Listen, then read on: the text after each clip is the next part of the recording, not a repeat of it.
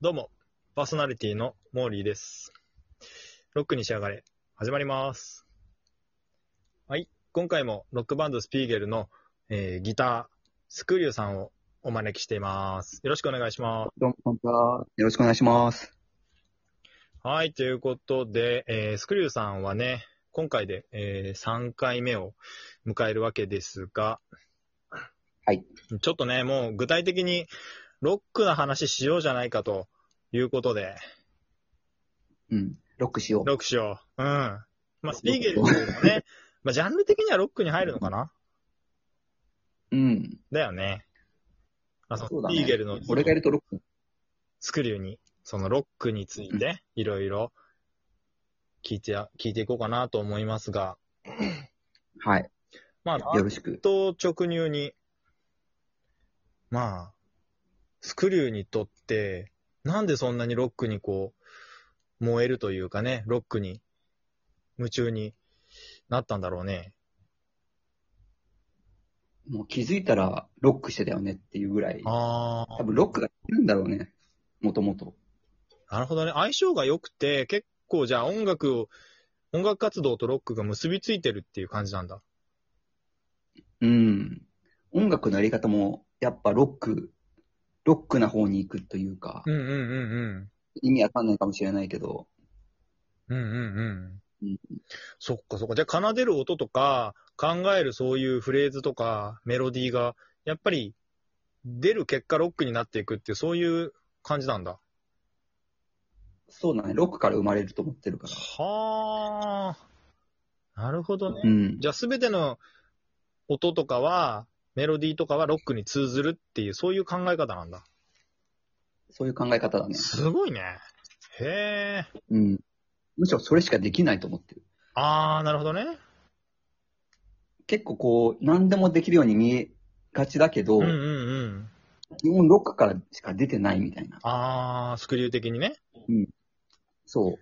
そう。なんか、やっぱりさ、作曲もして、まあそれこそ、ね、前の話だとボカロとかもね、こう曲作ったりとか提供したりとか、結構マルチにやってるって印象がさ、あるからさ、うん。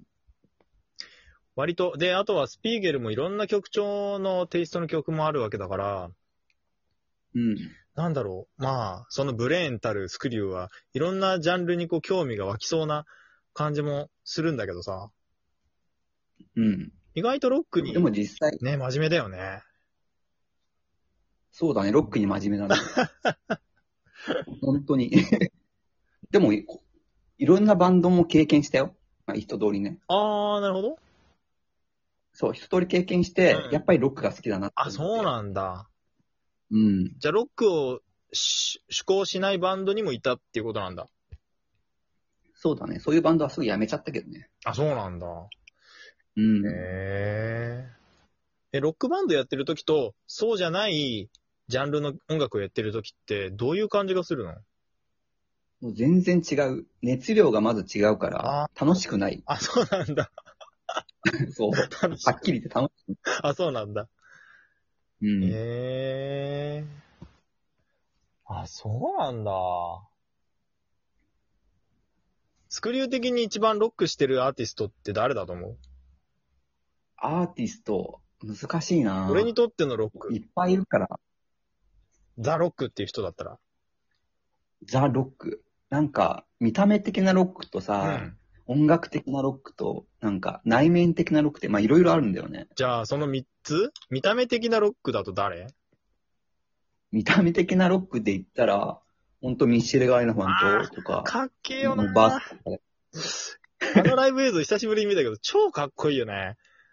超かっこいい。あの、なんか観客に喧嘩売るような感じ、何あれかそう。超かっこいい怒りなんだよねっ。こいいよね。確かかに。ありゃモンスターバンドですよね。に。え、見た目的なのがミシェルガン・エレファントだとしたら、うん。うん。え、その音楽的なロックっていうと、誰になりそう音楽的なロック。そう、それもいっぱいいるけどね。最近か。最近だったら誰だろうね。割とアジカンとかでも割とロックだと思うけどね。あー、なるほど。あの辺もね、なんて言うんだろうね。なんて言うんだろうね。あんまりロックじゃないって思う人ももしかしたらいるかもわからんよね。そうだね。なんて言うんだろうね。表現の方法として、まあね、こう、過激な言葉を使うバンドでもないし、うんどっちかっていうと、こう、おとなしめなメガネバンドって感じだよね。そう。うまくロックをなんかコントロールしてるなって感じ。そうそう味そう。感はあ、いい表現だね。俺もくるりとかも結構さ、好きなんだけどさ、アジカンも好きだしさ、はい。なんだろう、ジャパニーズロックってその辺に通ずるなんかあるよね。そうだね。バンプもそうだし、うん。なんだろうね。そういう、なんて言うんだろう。そういう、ね、バンド、あんまり過激じゃないけど、ロックシーンで音楽を鳴らし続けてるバンドって結構、幅広く聞かれてたり、長い間聞かれてるっていう感じするよね。そうだね。根強い、なんだろう、中学生、高校生とか、大学生とかにすごい根強いファンが多そうっていうのかな。うん。なんだろう、僕らの意見を代弁してくれてるみたいな、そういう立ち位置のバンドが多い気がするな。そうだね。まあ、あとは青春時代に聴いて、みたいなね。うん。変わらないでね。そうそうそうちそょうっと貫いてるねえ。あバンあ、ドとかね。ねえ。すごい。なんかミシェルと随分 対極的 な感じだけど。あっちはあっちでも本当ねえ、ロケンロールって感じだけど。でもね、中身は一緒なんだよ、ロックの人わかって。るいろんな表現が。わかうる。んインタビューとか見るとあね、むしろそ言っう。てることがくるりん通ずのるよね意識もうん。なんか俺が意外だったのがさ、うん。アジ、アジアンカンフージェネレーションとエルレガーデンが結構仲良くて、みたいな。はいはいはい。で、その、なんだろう。あんまり有名じゃない時にも対バンしたりとかさ、うん。なんかあの、あの二人絶対クラスだとさ、陰キャと陽キャになりそうなあの感じがさ、うんロックで通じてるってなんか面白いなと思って。そうなんだよね。そこなんだよね。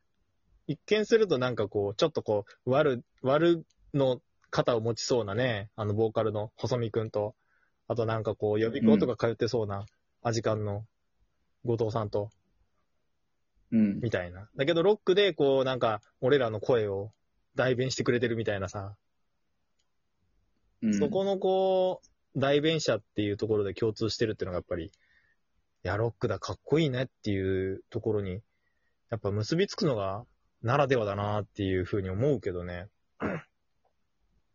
そうなんだよね。結局見た目じゃないってなっちゃうんだよね。音楽シーン出すに、音ねと、かそうそうそう、通じてる何かがあるよね、やっぱり。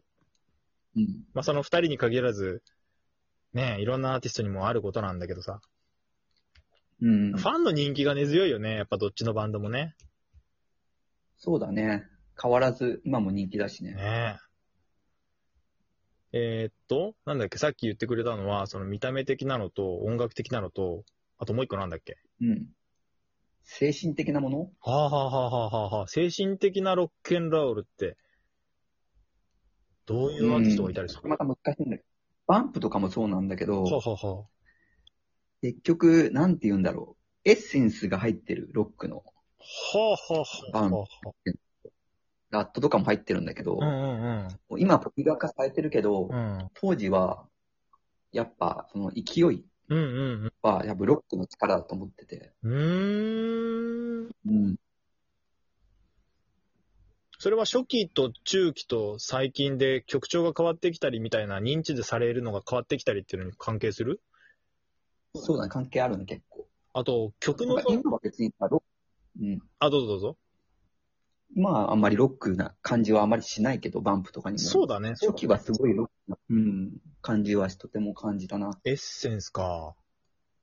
エッセンスが。それってさ、フロントマンのさ、作詞するさ、うんやっぱり、ソングライティングもすごい影響されるじゃないそうだね。それこそ、ね、バンプだったらね、初期の曲とさ、今の曲だと全然世界観とかスケールが違うじゃないうん。だけど、鳴らしてる楽曲とかメンバーとかの音を、こう、通じて音を出すと、やっぱロックに昇華されてくっていうかさ、うん。その辺もあるんかね。みんなそれぞれ唯一無二をね、探してやってるんだよ、ロックの人たちは。うんうんうんうん。うん。他の人に被らない自分たちの音を出すっていうので、うんうん。そこがすごいロックを感じる。俺は。なるほどね。唯一無二を目指してみんな、もがいそうだて、ね。音を出して、ライブして、CD 出したり。そっか。うん。自分を信じてるとこかな。すごないるほどねそういう人たちうん。確かに、すごいいいこと今言ってくれたね。唯そ一うです無二の音。うん。確かに。もしかしたらね、そういうロックバンドが音楽を続ける理由とかさ、こう今ライブできないけど、うんみんながこうやっぱりライブに戻っていきたいって思うような気持ちってやっぱそこに通じて根ざしてるっていうところはあるのかもしれないね。そうだね。そっか。唯一無二の音を探す。確かにね。じゃなきゃね、こんなね、楽器の練習したりとかね、スタジオ入ったり、レコーディングしたり、なんかいろんなライブ活動したりって、ね、なかなか続かないよね。いかないね。うん。なるほどね。うん。続けられないよね。そうだよね。それぐらいのこの情熱とかさ、こう、目指してるものっていうのうがあるっていうのはある意味で幸せかもしれないね。うん。なかなかそういう衝動的なものとかね、見つけられないでこう、過ごしちゃう人もね、中にはいるからさ。そうだね。そういう人たちにも向けて発信もししてるんだろうね。なるほどね。共感して、こう、衝動を受けるわけよ。うん。うん。いや、すごいいい話をたくさんね、さすが に、ロックの話題は尽きないですね。今回はこの辺で締めたいと思います。また次回もお楽しみに。